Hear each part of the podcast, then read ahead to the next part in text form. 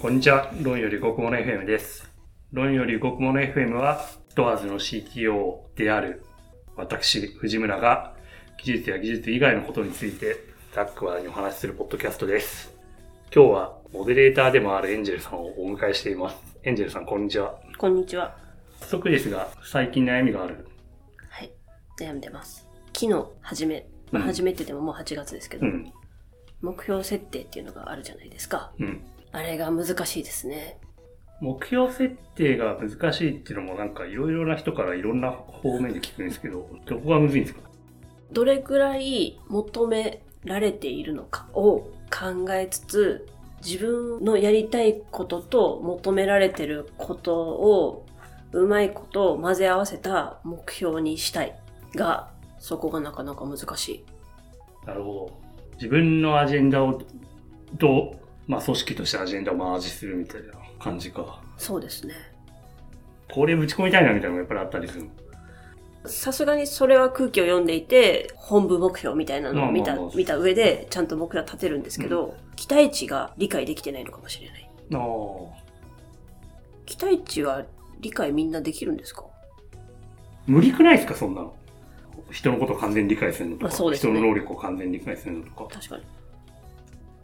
ちょっともう適当なこと言いますけど、本人がこれは自分のベストを超えてますっていうのをつ正直に申告してくれるのが、ベストを超えた目標じゃないですか、多分。それしかなくねって気が最近している。俺ここまではできるな。これは確率1%ぐらいしか多分できない。これは10%ぐらいは多分できる。ぶっちゃけこれは5割ってかほぼできる。みたいなこと分かるじゃないですか、自分のなんとなく。そうですね。うん。それを素直にやればいいだけなんじゃね？みたいな結論に至りつつある。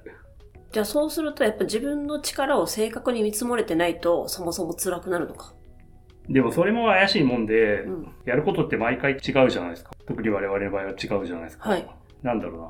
パン工場だったらパン10個作りますみたいなの分かりやすくて定量的に測れるけど、この仕事は一定知的労働じゃないですか。はい。知的労働って分かんないことをやるから知的労働なわけじゃないですか。そうなるとそんなパン工場系の見積もりはできないですよね。うん。だからなんか自分の能力を正確に測るっていうのも気持ちとしてはわかるけど、それより、なんかじゃあ、新しいパン工場を作るみたいな。俺作れるかなって考えると、ああやってこうやって、ああやってこうやってみたいな。なんかなんとなく想像するじゃないですか。いうん。や、まあ全然作れますね。パン工場は楽勝作れるっていうのと、いや、ぶっちゃけ自分の能力だと多分無理だな。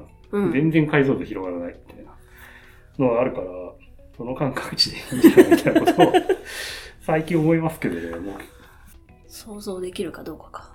でも想像できないことも目標に含めなきゃいけない時もあるじゃないですか。そう。その時はぶっちゃけ想像できないですけど、これぐらいはやれるかなでも。想像できないことも、例えば、唯一心になるっていうのとパン工場作るだと、だいぶギャップあるじゃないですか。そうですね。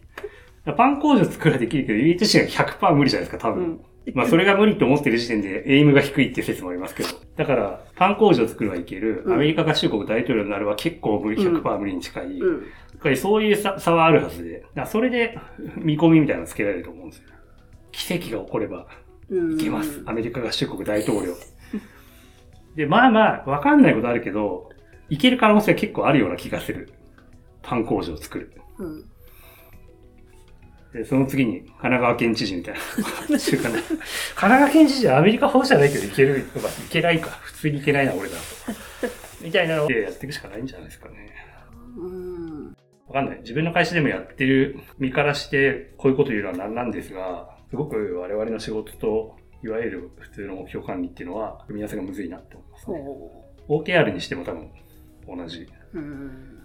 でもどうやら組織には目標が必要だし、評価も必要だしっていうのは前回聞きましたもんね。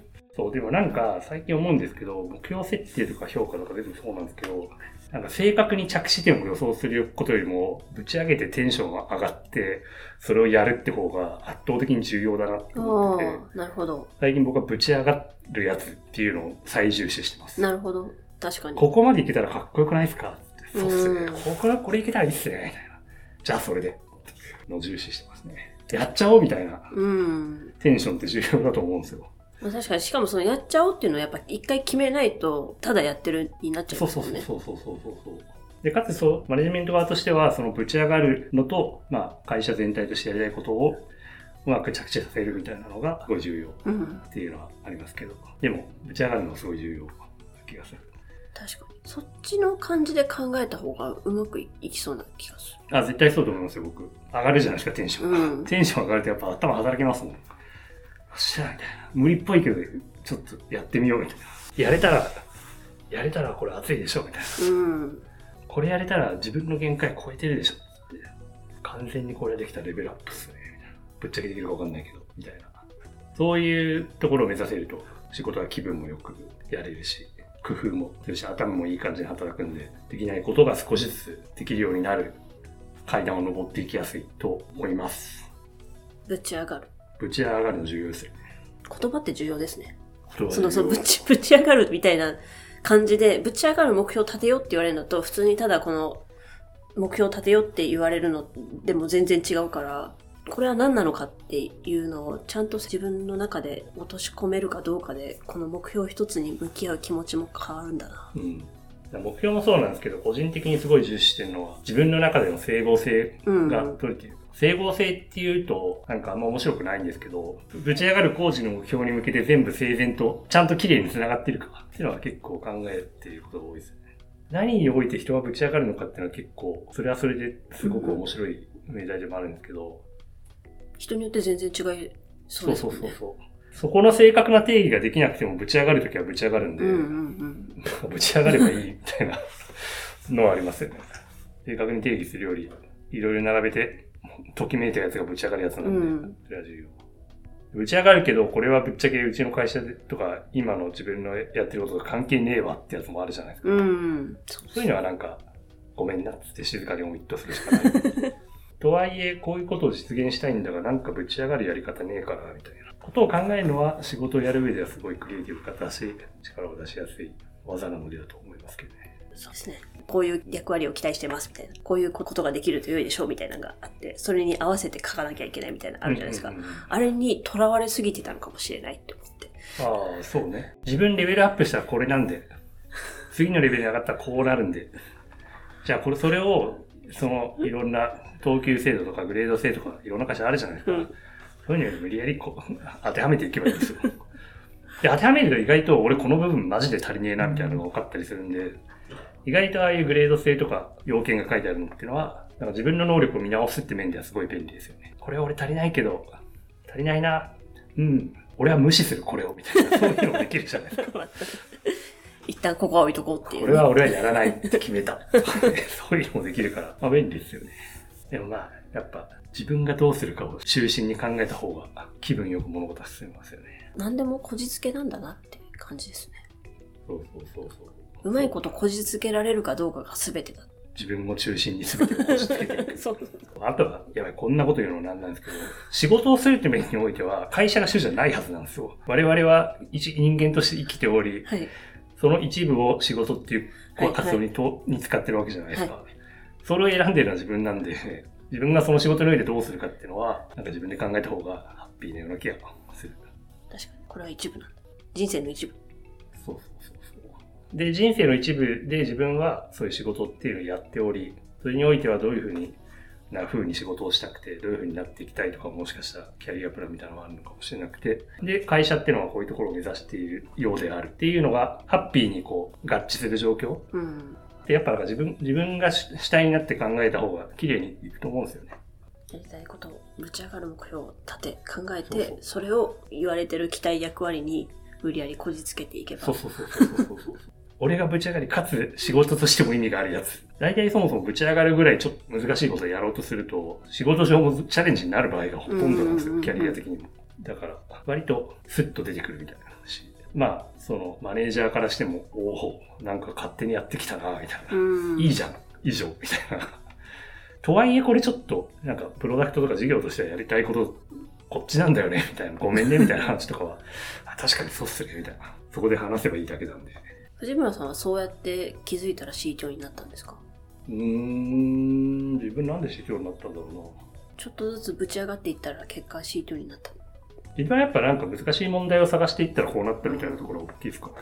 難しい問題かつ金が稼げる、金が稼げるっていうのは要は、仕事っていう面では社会にインパクトが出せる仕事。って考えていくとこうなった。ありますかね。あと自分が得意、得意っていうか、なんか、なんかよくわかんないけどやれるっていうのだとこうなった。CTO になりたいとか思ったことは別にないですね。結果論ですね。結果論自分のやりたいことをちゃんと自分で考える。そうそう。何にぶち上がるかっていう、自分のパッションとかを大事に育てるとか見つけていくみたいなのは、実は結構重要な仕事なんだが、あんまり語られないなって思いますね。just for fun って言ってんのにな。そうね。まさにそれなんですよね。俺これ夢中になってやれんな、みたいな。なんとかうまくやりたいなっていうのを、こだわりとか情熱みたいなのどうやって見つけるかみたいなのが重要だと僕は思ってる。それをもとに仕事したいですもんね。そうそうそう。それをもとに仕事できて楽ですからね。気持ちの設計がまっすぐなまま活動できるんで、次。目標設定ちょっと憂鬱でしたけど、見方を変えようって思いました。うん。会社としてもやっぱ自分のために、ご自身のためにも頑張ってくださいっていうスタンスで言ってるけど、わこれはた確かにご自身のためにやるもんだなって思えた。うん。ぶち上がるの重要ですよ。はい。目標設定に悩んでる世の中の皆さんも、ぶち上がるかどうかを、そう、ぶち上がるかどうか。えそんな感じ。そんな感じです。はい。じゃあ今日は、モデレーターのエンジェルさんを迎えて目標設定について話し、結論としてはぶち上がるのが重要ということになりました。ハッシュタグ論よりごこもない編で、ぜひご感想をお寄せください。ということで、論よりごこもない編終わりです。ごきげんよう。